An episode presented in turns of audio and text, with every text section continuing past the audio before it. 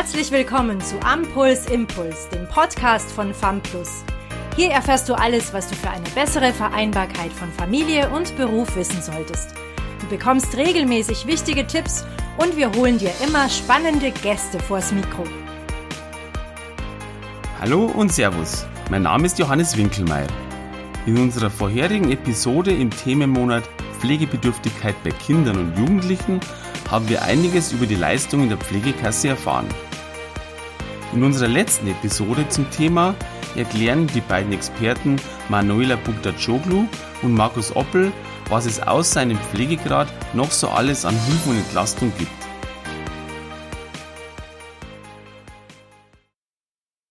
Markus, zu welchen grundsätzlichen Hilfen und Möglichkeiten beratest du denn am häufigsten? Ja, vielen Dank, dass wir hier die nächste Episode aufnehmen können. Es wird sehr gut angenommen draußen. Ich bin ganz begeistert, dass hier so viel Interesse besteht, die Kinderberatung auch mal ans Tageslicht zu bringen. ist ja immer so ein bisschen im Dunkeln liegend. Ich habe da ein bisschen Schwierigkeiten, das zu ranken, denn mein Spezialgebiet sind halt seltene Erkrankungen, Kinder, Jugendliche mit seltenen Erkrankungen und da ist es einfach sehr individuell, was ich berate. Vor allem sind es außerhalb dieser üblichen Beratungsthemen wie Pflegegrad und Leistungen der Pflegeversicherung, aber die Themen Grad der Behinderung, das persönliche Budget und Themen wie Hospizversorgung, Palliativfälle und Schulbegleitung. Ja, können wir vielleicht ganz kurz in Auszügen darauf eingehen. Wenn ein Kind oder ein Jugendlicher einen Pflegegradanspruch hat, kann man davon ausgehen, dass auch ein Grad der Behinderung vorliegen sollte. Laut Gesetz ist Behinderung klar definiert, wenn die körperliche Funktion, die geistige Fähigkeit oder die seelische Gesundheit mit hoher Wahrscheinlichkeit länger als sechs Monate von dem für das Lebensalter typischen Zustand abweicht und daher die Teilnahme am Leben in der Gesellschaft beeinträchtigt ist. Ist ganz eindeutig, ist klar hinterlegt. Und es gibt aber noch die Ausnahme, dass bereits eine von Behinderung bedrohte Situation ausreicht, um einen Grad der Behinderung zu ermöglichen. Der Grad der Behinderung geht von 0 bis 100 Prozent. 100 Prozent ist dementsprechend ein schwerst beeinträchtigter, ein schwerst behinderter Mensch. Spannend wird's für uns ab 50 Prozent, denn dann gilt das Kind, der Jugendliche, als schwerbehindert und das ruft natürlich weitere Leistungen hervor. Das Ganze passiert nur auf Antrag bei verschiedenen Behörden. Wir haben hier natürlich landesrechtliche wieder ganz unterschiedliche Ansprechpartner, so dass man das hier auch nicht pauschalieren kann. Und es gibt noch sogenannte Merkzeichen. Also man bekommt zum Beispiel das B für Begleitperson, wenn jemand geistig behindert ist. Man bekommt das H für hilflos, wenn jemand kognitiv beeinträchtigt ist. Oder man bekommt das sogenannte AG, außergewöhnlich G eingeschränkt, wenn jemand rollstuhlpflichtig außerhalb des Haushalts ist. Das wäre auch die Voraussetzung für einen sogenannten Behinderten Parkausweis. Aber das ist so ein großes Thema, das müsste man dann in der jeweiligen individuellen Situation anschauen und beraten. Ich habe noch andere Themen wie das persönliche Budget als relevante Beratungsinhalte. Die Idee dahinter ist eigentlich ganz klar. Es gibt Geld statt Sachleistung. Mit dem Geld kann man sich dann selbst Assistentinnen und Assistenten suchen und als Arbeitgeber bezahlen. Man kann dafür Firmen nehmen, die das übernehmen. Das ist sehr komplex. Also gerade das persönliche Budget ist auch nicht mein Hauptberatungsfeld, sondern hier werde ich immer nur ganz grundsätzliche Sachen erklären und dann an die entsprechenden Stellen, wie zum Beispiel die EUTB, die ergänzenden unabhängigen Teilhabeberatungsstellen, weiterleiten, weil die einfach da noch mehr Erfahrung und noch öfter damit Kontakt haben. Es gibt aber auch noch ganz andere Dinge beim persönlichen Budget zu beachten, nämlich dass man hier ein viel breiteres Spektrum hat. Hier ist zum Beispiel die Hilfe beim Haushalt oder die Hilfe bei der Erziehung von Kindern, die Hilfe bei Behördengängen, was in der Regel eben bei Pflegegrad nicht berücksichtigt wird möglich zu berücksichtigen. Und insofern kann man auch einen Pflegegrad und einen Grad der Behinderung dazu nutzen, ein persönliches Budget auszubauen, trägerübergreifend mit verschiedenen Kostenträgern zu bauen im Rahmen eines Hilfeplans. Und das wird ganz spannendes, großes Thema. Ich glaube, dazu müssten wir mal einen eigenen Podcast machen. Das wäre bestimmt ein spannendes Thema für viele, weil es ist ein sehr neues, sehr moderne Art der Versorgung und natürlich eine selbstbestimmte Art für behinderte Menschen und von Behinderung bedrohte Menschen, ihre Versorgung zu sichern. Danke, lieber Markus. Manuela, welche Schwerpunkte der Beratung kommen bei dir an? Was sind so deine Steckenpferde in der Beratung? Ja, also auch wie der Markus sagt, außerhalb dieser natürlich typischen Pflegeleistungen, Pflegegeld, Verhinderungspflege, das ist natürlich immer dabei, zu diesen zusätzlichen Hilfen, dadurch, dass ich ja hauptsächlich Familien berate mit psychisch und seelisch erkrankten Kindern, dreht sich da wirklich ganz typischerweise um Jugendhilfeleistungen zusätzliche oder auch so Hilfe zur Selbsthilfe. Das sind so meine zwei großen Themen, die immer wieder angesprochen werden. In der Jugendhilfe gibt es da einige gute Lösungsansätze mittlerweile schon. Also das ist auch wieder so, wenn man ein Kind mit Pflegegrad hat, mit Einschränkungen, dass man da auch oft schon davon ausgehen kann, dass diese Jugendhilfeleistungen auch genutzt werden können. Das ist zum Beispiel, also das fängt schon an, wenn die Kinder ganz klein sind, zum Beispiel in der Kita. Da geht es dann drum, braucht man einen integrativen Kita-Platz oder kann der eine Regelkita besuchen oder muss eine spezielle Frühförderung noch mit reingenommen werden, die man dann auch wieder über die Jugendhilfe beantragen und beziehen kann. Ganz häufig mittlerweile, was auch gut angenommen wird, ist die Frühförderung bei kleineren Kindern bis zum Schuleintritt. Das ist dann ein ganz komplexes Therapiekonzept aus Ergotherapie, Logopädie, Heilpädagogik, das auch über die Jugendhilfe dann beantragt wird und wieder je nach Bundesland wird das wieder von verschiedenen Trägern übernommen. Das ist auch ein komplexes Feld, aber am besten ist es, sich einfach immer direkt ans Jugendamt, ans Zuständige zu wenden. Die verweisen dann schon weiter, falls jetzt jemand anders zuständig ist. Dann, was immer mehr kommt, ist so die tiergestützte Therapie als Form der Heilpädagogik. Da gibt es auch immer mehr Anbieter glücklicherweise und häufig ist es dann auch so, dass man es durchbekommen kann, dass Kinder, die von der seelischen Behinderung bedroht sind, auch was der Markus vorhin gesagt hat, da muss es auch noch nicht sein, dass das Kind schon bereits schwer krank ist oder behindert. Dann kann oft tatsächlich so eine Reittherapie oder eine tiergestützte Therapie mit Hunden sehr, sehr hilfreich sein und die wird auch jetzt immer mehr von den Jugendämtern übernommen. Auch Integrationshelfer sind bei den kleinen Kindern doch häufig schon Thema, weil im Regelkindergarten viele psychisch beeinträchtigte Kinder doch schon überfordert sind. Das heißt, die sind schon mit drei, vier Jahren dann einfach nicht tragbar, sag ich, in dem Regelkindergarten ohne zusätzliche pädagogische Hilfe. Da gehen dann auch die Erzieher häufig auf die Barrikaden und sagen, das schaffen wir nicht. Also 30 Kinder, davon drei mit einem riesen Aufwand. Auch da kommen schon die Integrationshelfer ins Spiel, die dann als Begleitung mit den Kindern in den Kindergarten gehen können, so dass die auch trotzdem die Möglichkeit haben, im Kindergarten überhaupt zu besuchen. Gibt natürlich auch verschiedene heilpädagogische Einrichtungen, aber auch hier wieder oft schwer Plätze zu finden oder auch einen zu bekommen. Bei den Älteren dann, bei den Schulkindern, da ist das größte Thema die Schulbegleitung. Wobei Schulbegleitung sagt man gar nicht mehr so, sondern es sind eigentlich auch die Integrationshelfer, die dann das Kind in die Schule begleiten, also meistens schon auf dem Weg und dann in der Schule dabei bleiben.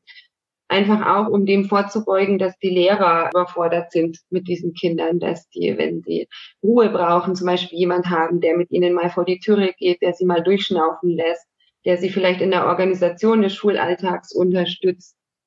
Alles genau das individuell, was das jeweilige Kind dann braucht. Das wäre dann auch so der Ansprechpartner des Jugendamts.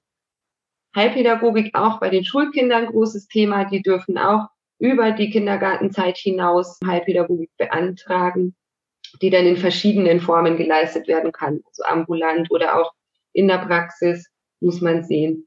Womit viele, viele Eltern auch zu mir kommen, sind jetzt inzwischen die Kinder mit Dyskalkulie und Legasthenie, die natürlich auch schulisch wahnsinnige Probleme dann haben und die Lehrer sich leider Gottes häufig doch noch nicht so gut auskennen. Da kommt dann auch in Frage eine Lerntherapie oder das Kalkulietraining, was auch wieder über die Jugendhilfe finanziert wird. Genau, für alle übergreifend finde ich noch wichtig zu erwähnen die sozialpädagogischen Familienhelfer. Die werden auch oft von mir dann vermittelt in die Familien übers Jugendamt. Das bringt eigentlich für Eltern und Kinder sehr viel. Ich finde es eine ganz tolle Einrichtung und leider haben viele Eltern noch Angst davor oder zögern da, das Jugendamt einzuschalten, weil sie dann das Gefühl haben, sie gestehen sich ein, ihre Kinder nicht ordentlich versorgen zu können oder sie haben Angst, das Jugendamt mischt sich dann ein. Aber genau diese SPFH heißen die, die Familienhelfer, genau die sind eigentlich dafür da, die Eltern in Erziehungsfragen zu unterstützen oder auch ganz gezielt auf praktische Dinge einzugehen. Also wie kann ich auch das Kinderzimmer so strukturieren, dass mein Kind da gut zurechtkommt? Wie kann ich mein Kind zur Selbstständigkeit kriegen?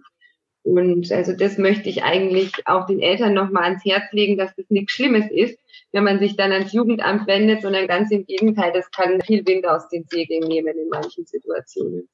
Wie ist denn da, wie ist denn das Prozedere? Ist es sehr aufwendig, das zu beantragen und, oder wie ist der Verlauf? Ist es vom zeitlichen Bürokratie, Antragstellung, Umsetzung? Wie lange muss man da rechnen oder wie schwierig ist das? Mm, die Antragstellung an sich ist nicht so schwierig. Also man kann sich beim zuständigen Jugendamt melden. Dann wird man eingeladen zu einem Hilfeplangespräch. Dann muss man natürlich erscheinen mit Kind und Eltern und da einfach darlegen, wo sind die Probleme, in welche Richtung möchten wir, was für Hilfen brauchen wir auch wirklich. Das wird dann dort alles festgehalten von der Sachbearbeiterin und wird dann entsprechend an die verschiedenen Hilfen weitergegeben. Also die Antragstellung an sich ist recht unkompliziert und da werden die Eltern auch sehr gut unterstützt, muss man sagen, vom Jugendamt. Schwieriger wird es dann tatsächlich, diejenigen Personen zu finden, die das Ganze übernehmen. Mhm. Also Schulbegleiter wachsen leider auch nicht äh, auf den Bäumen und gibt immer weniger, die das so wirklich fachlich machen möchten. Das heißt, da wartet man schon manchmal bis zu vier, fünf Monaten, bis auch einer zur Verfügung steht. Mhm. Die Entscheidung sollte man rechtzeitig treffen. Mhm. Also nicht von heute auf morgen umsetzbar, das Ganze. In der Regel nicht, nein, so wie alles natürlich, was bei uns mit Anträgen zu tun hat. Es dauert leider immer ein bisschen. Was man relativ schnell oft umsetzen kann, sind so Hilfe zur Selbsthilfeangebote. Also das wird auch ganz viel angefragt von Eltern mit psychisch kranken Kindern, wie kann ich mich besser verhalten? Wo lerne ich, wie ich mit dem Autisten umgehe? Ich kann den nicht verstehen, ich kann das nicht fühlen. Wo gehe ich dahin? Und da gibt es eigentlich, also gerade in städtischen Regionen gibt es gute Angebote mittlerweile an Selbsthilfegruppen, an Elterntrainings, auch für ADHSler zum Beispiel, ganz wichtig. Und auch psychologische Begleitungen, die auch wieder in die Jugendhilfeleistungen fallen. Mhm. Also da wissen dann auch die Berater, die Beraterinnen vor Ort, Pflegeberater, wenn sie sich gut auskennen oder auch die Berater vom Jugendamt, die können da in der Regel ganz gut weitervermitteln. Mhm. Super. Ja, danke, Manuela. Markus, jetzt noch eine wichtige Frage, das kommt auch regelmäßig auch in unseren Beratungen an. Sind denn Eltern von betroffenen Kindern oft enttäuscht, dass weniger Leistungen im Gegensatz zu pflegebedürftigen Erwachsenen, Senioren genutzt werden können? Kommt da was an bei dir? Ja, also das ist tatsächlich in nahezu jeder Beratung auch bei mir Thema, dass diese Ungerechtigkeit ja teilweise sogar bis zum Himmel schreit. Also die Angehörigen und die Eltern sind hier sehr, ja, nicht amüsiert drüber, was hier abläuft. Also wir haben hier wirklich eine ganz klare Zweiklassenpflegesituation. Und das ist natürlich unfair und das spürt man natürlich auch in den Beratungen immer wieder durch die Unzufriedenheit der Eltern selbst. Und man muss auch ehrlicherweise sagen, ich bin ja selbst pflegender Vater und das ist auch wirklich tatsächlich auch für mich, obwohl ich da als Fachmann und politisch aktiver mit dabei bin, wirklich unfair. Ja, es gibt hier ganz viele, ganz viele Menschen, die versuchen, das zu ändern. Das sind, das sind Vereine wie die Pflegende Angehörige e.V. oder auch Stiftungen wie die Stiftung Wir Pflegende Angehörige oder halt auch Firmen wie FAMPLUS oder Gut beachten oder dann auch neue, die gerade entstehen wie Ekaria. Da gibt's ganz viele, die hier politisch wirklich für die Angehörigen mit eintreten, damit es hier Gerechtigkeit endlich gibt. Da hat die Politik auch schon ganz oft angekündigt, dran zu gehen. Zuletzt im Koalitionsvertrag des letzten Males, also das ist dann doch schon wieder fast vier Jahre her, da wurde ganz klar gesagt, es wird eine Budget Budgetlösung geben, eine Pflegebudgetlösung mit weniger Töpfen und ohne mit der Gießkanne zu schütten, sondern gerecht aufgeteilt.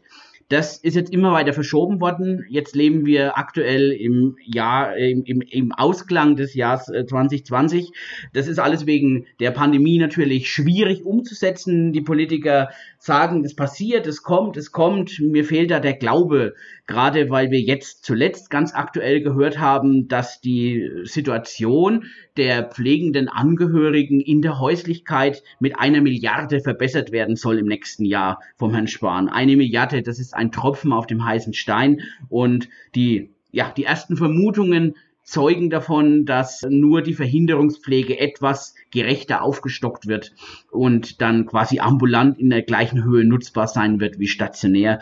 Das ist aber das Einzige, was hier gerechter gelöst wird. Leider die großen Würfel sind ganz weit weg. Das ist sehr schade, weil wir hier wirklich sehr engagiert und sehr, sehr aggressiv auch in der Politik unterwegs sind und versuchen, was zu ändern. Aber da ist der Widerstand leider noch zu groß. Und somit müssen wir damit leben und müssen versuchen, aus den Leistungstöpfen das Bestmögliche rauszuholen für die Familien. Hm, okay. Manuela, bei deinem, ich sage mal, speziellen Klientel, das du beratend und betreuend zur Seite stehst, sind da die Themen Inklusion und Integration ein großes Thema? Definitiv, ja. Also darum dreht sich eigentlich äh, tatsächlich in jeder Familie, in jeder Beratung. Wobei man sagen muss, also das sind zwei wirklich große Worte, die man oft durcheinander würfelt. Aber ich muss sagen, Inklusion sehe ich bei uns in Deutschland, auch in vielen anderen Ländern gar nicht. Das Konzept der Inklusion setzt voraus, dass ja die unterschiedlichen individuellen Eigenschaften und Fähigkeiten jedes einzelnen Menschen so als grundlegend und selbstverständlich hingenommen werden, dass sich das System ihnen anpasst. Also soweit sind wir noch längst nicht, auch nicht in Ansätzen, finde ich. Das heißt, wenn wir drüber sprechen, sprechen wir eigentlich lediglich über die Integration.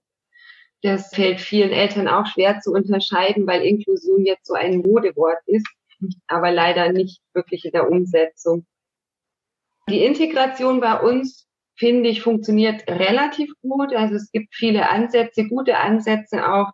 Ein wichtiges Instrument sind die Integrationshelfer, begonnen schon im Kindergarten über die Schule mit Schulbegleiter und auch bis hin zur Ausbildung und Studium, wo man sich begleiten lassen kann, wenn dann ein realistisches Ziel da ist, diesen Abschluss oder diese Ausbildung zu schaffen.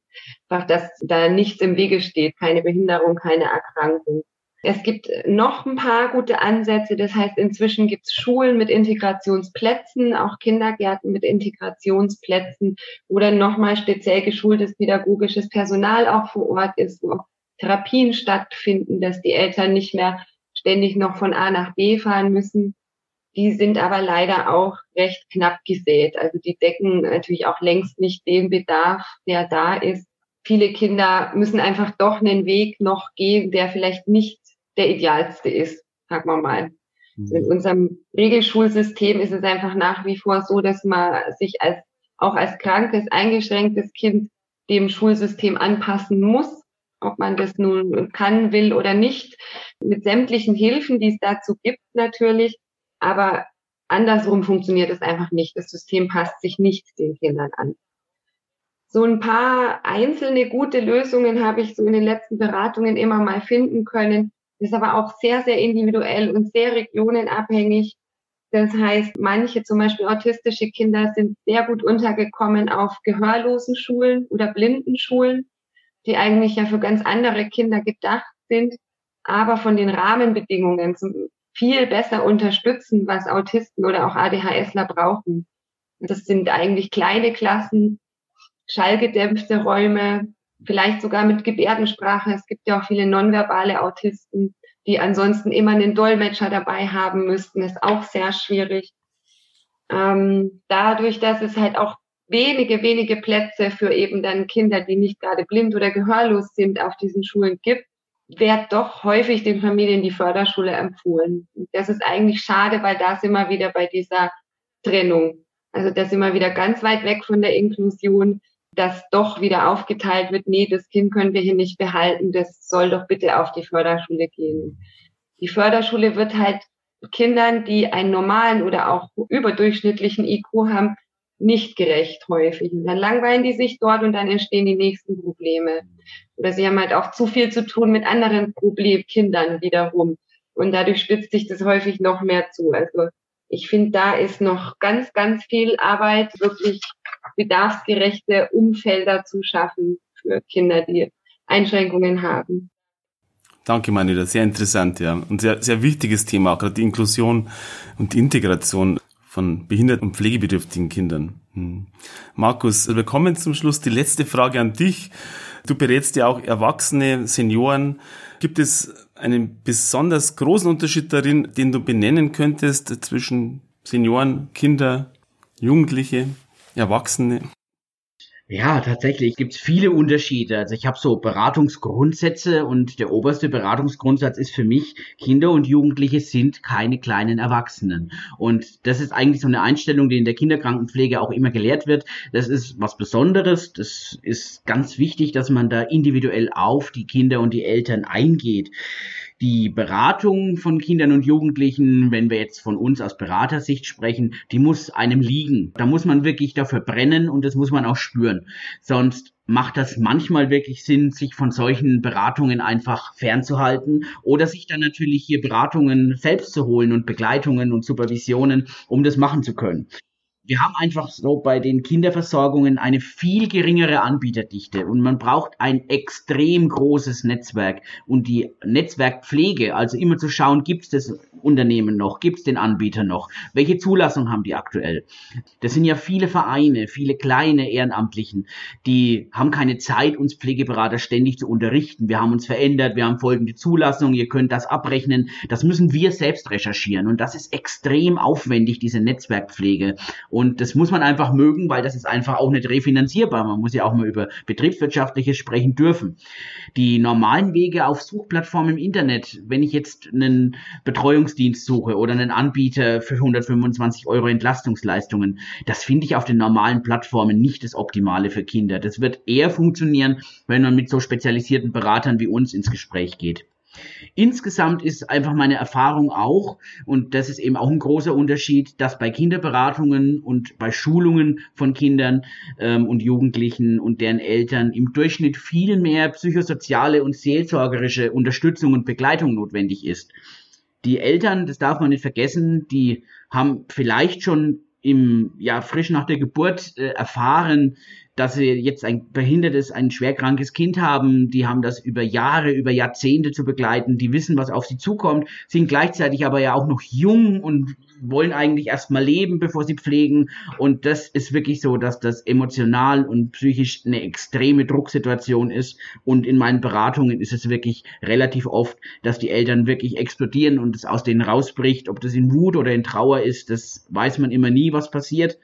Und ab und zu muss dann in solchen Situationen, das mache jetzt ich, das ist kein Patentrezept und das können und wollen auch nicht alle, muss ich, um die Beratung fortführen zu können und den Eltern helfen zu können, tatsächlich das Schlimmste machen, was man als Pflegefachkraft machen kann, nämlich die sogenannte Barriere zwischen professioneller Distanz und Nähe zu durchbrechen oder zu unterschreiten. Und das ist sehr schwierig. Also ich habe öfter in größeren Kinderberatungen auch feuchte Schultern, weil die Eltern sich erstmal ausheulen müssen. Das muss man auch können. Und wenn man es nicht kann, dann muss man zumindest Angebote in der Tasche haben und muss eben die verschiedenen Angebote wie Telefonhotline oder auch Seelsorger vor Ort immer kennen und dabei haben, weil man muss die Eltern einfach sofort auffangen, sonst geht es mit der professionellen Arbeit, der Beratung und der Gestaltung der Versorgung nicht weiter man muss einfach wirklich schauen, es gibt Profis auf dem Gebiet und sie sind nicht alleine und das hoffe ich, dass ich es als Schlusswort noch so ein bisschen äh, für Sie gut formulieren kann.